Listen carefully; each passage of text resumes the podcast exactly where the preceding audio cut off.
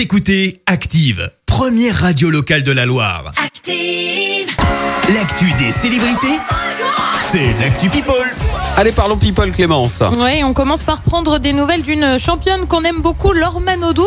Eh bien, ça semble pas aller super fort. Euh, son compagnon, le chanteur Jérémy Frérot, y est allé de la confidence. Elle va bien, mais elle est fatiguée, mais elle va bien.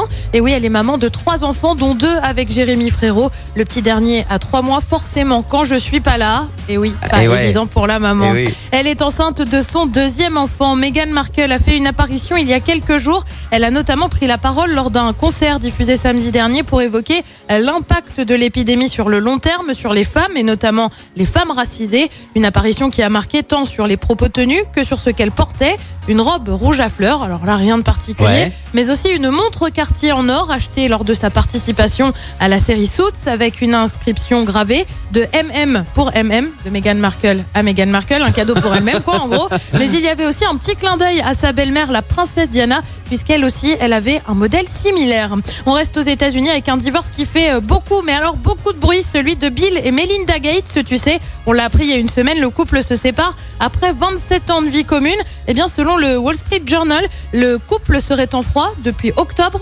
2019. Et ouais, ça commence à remonter. Ah ouais, ça à remonte l'origine ouais. des problèmes, une bonne entente entre Bill Gates et Jeffrey Epstein, le délinquant sexuel condamné est mort après avoir été incarcéré. On le rappelle, la séparation des biens s'annonce plutôt complexe et pour cause. Leur fortune est estimée à 145 millions, milliards pardon, de dollars. Bah, J'allais oublier un Ah zéro. ouais, tu non, il y en a beaucoup, ouais, Il y en des a zéros. beaucoup. hein. Et puis on termine par une anecdote signée Michel Polnareff autour de cette chanson.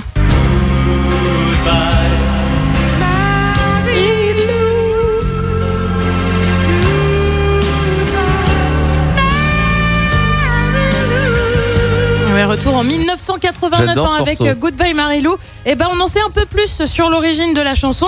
Alors l'anecdote qu'on connaît tous, enfin je sais pas, vous la connaissez peut-être pas après tout, c'est l'hommage à Ricky Nelson qu'il adorait. Il avait appelé sa chanson euh, Goodbye Marilou en hommage donc à la chanson du chanteur Hello Marilou.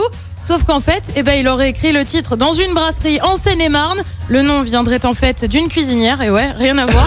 Séjour Ouais. marqué apparemment par des dettes de l'ordre de milliers de francs selon des témoins. Ah d'accord, ok, ouais, Ouais. rien à voir C'est avec. euh, c'est un peu différent. L'hommage est un peu différent, quoi. Ouais, c'est un peu moins glamour du coup. Ah ouais.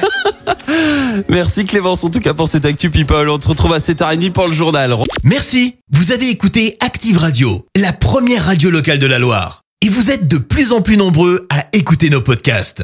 Nous lisons tous vos avis et consultons chaque note. Alors, allez-y, Active. retrouvez-nous en direct sur activeradio.com et l'appli Active.